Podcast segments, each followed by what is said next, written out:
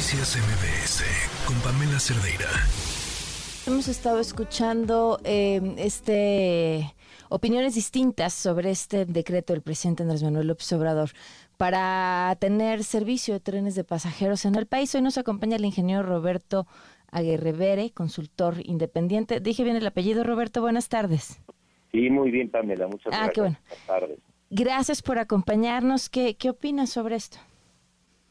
Bueno, pues hay mucha controversia. Yo pienso que es una manera de iniciar una conversación eh, con los principales, digamos, los inmediatos actores o partes interesadas eh, para eh, construir una política pública que nos ayude a tener una movilidad sostenible a mediano y largo plazo. Y yo creo que está bien que se abra la conversación y que eh, se dé una oportunidad a los operadores eh, a hacer propuestas que sean compatibles con lo que ellos han hecho hasta ahora, con lo que ellos operan, ¿no? Con los trenes actualmente en tránsito a lo largo y ancho del país. Eh, me parece por lo que he escuchado que, que evidentemente sería económicamente no resulta interesante a menos que sea a través de un subsidio con el gobierno, por lo menos por lo que sucede con este tipo de movilidad en otros ejemplos en el extranjero, ¿es así?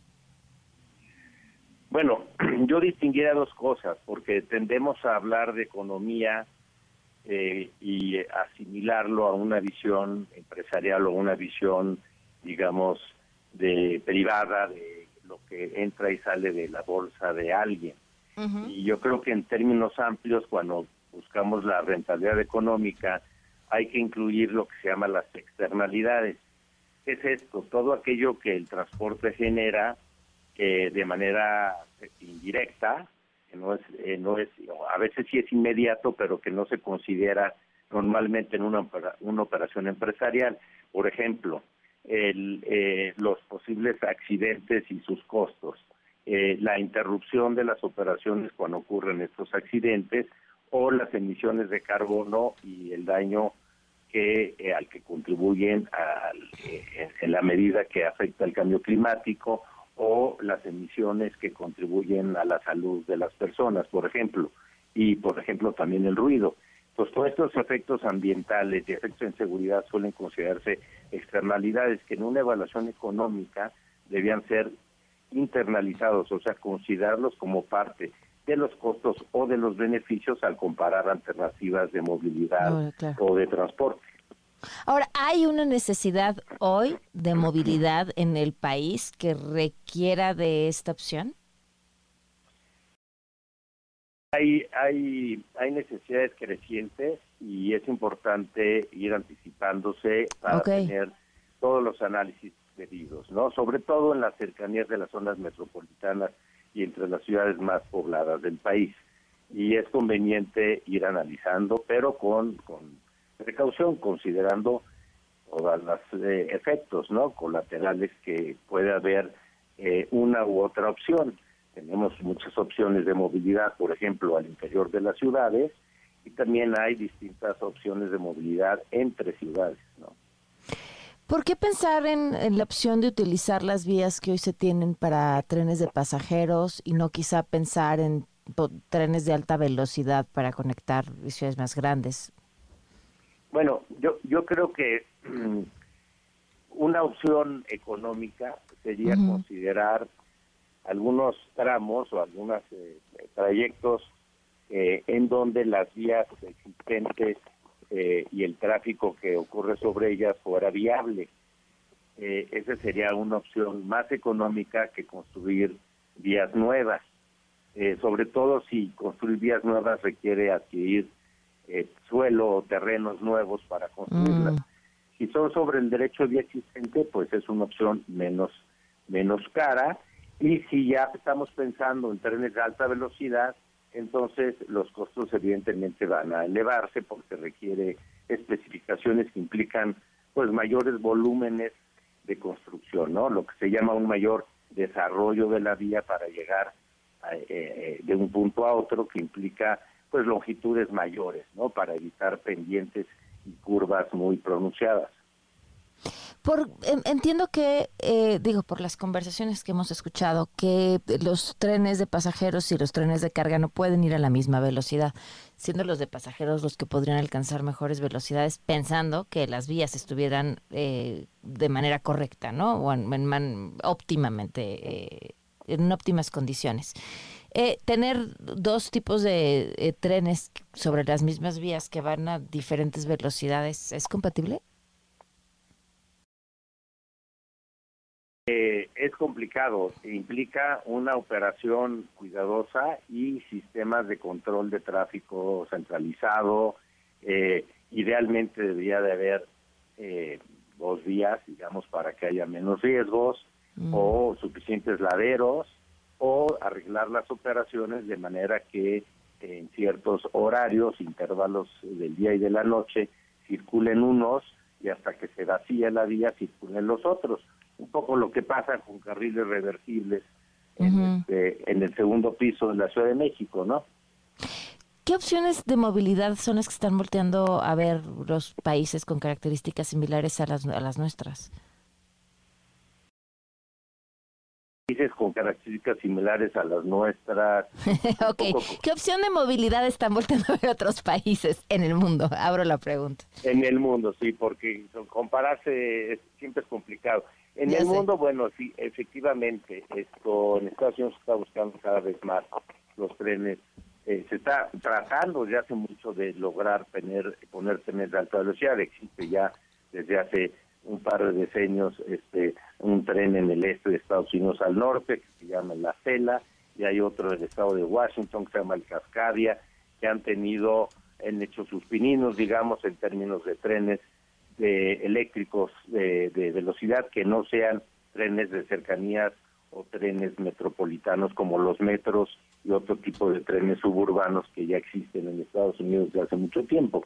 Este Japón, por ejemplo, le ha apostado muchísimo a los movimientos de pasajeros en trenes. China ha construido una gran cantidad de trenes, ellos sí de alta velocidad, además de los que metros que tienen en sus zonas eh, metropolitanas, ¿no? De gran población.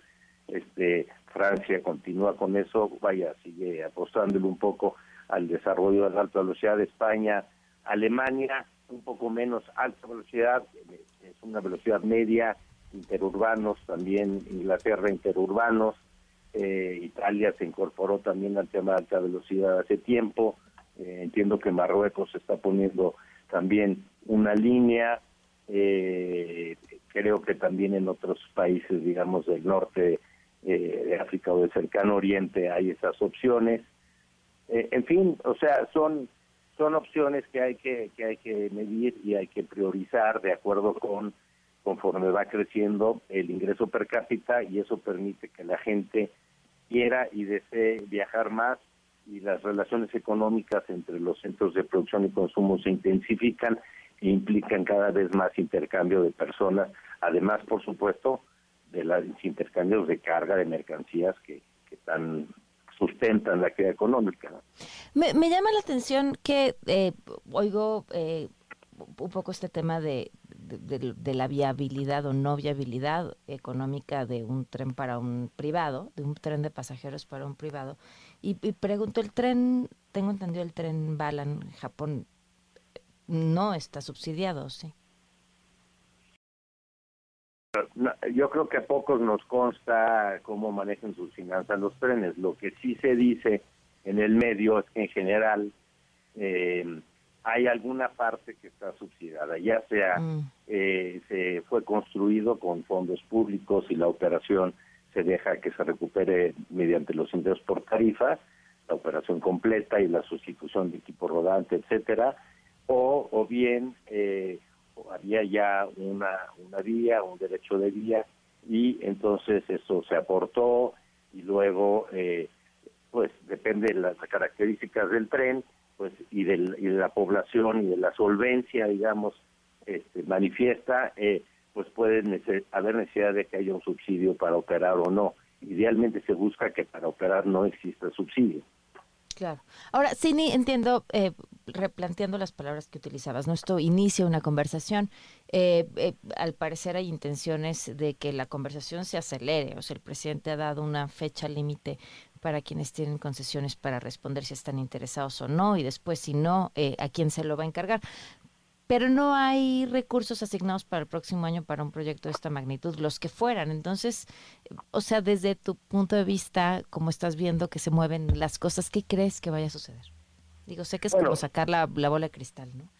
Eh, yo, yo pienso que, que bueno, las eh, empresas operadoras de, de las vías actuales, de los trenes de principalmente de carga, aunque también operan un par de trenes de pasajeros, este pues eh, tienen que analizar el tema, hacer propuestas, ver cómo pueden ellos eh, optimizar sus operaciones, qué implicaría eh, para ellos operar trenes de pasajeros en términos de esos, de restricciones o condiciones de operación, y, luego pues hay todo un tema de ver en función de ello qué infraestructura adicional se requiere, eh, qué tipo de tren podría ser compatible en función del trazado actual de las vías eh, y ello, pues a qué tarifa daría lugar si se deseara ocupar, eh, recuperar esa posible inversión en un plazo dado, ¿no? lo que es importante es que los análisis a los que lleguen, que supongo que será lo que lo que harán primero, tendrían que dar por resultado una inversión que arroje una tarifa factible en un plazo eh, razonable para que esa tarifa sea competitiva con otros medios de transporte. Claro. Pues te agradezco muchísimo la oportunidad de platicar. Seguramente seguiremos dándote lata. Gracias, Roberto. Por nada, Pamela. Un saludo a la audiencia y a todo el staff. Gracias. Gracias. Noticias MBS con Pamela Cerdeira.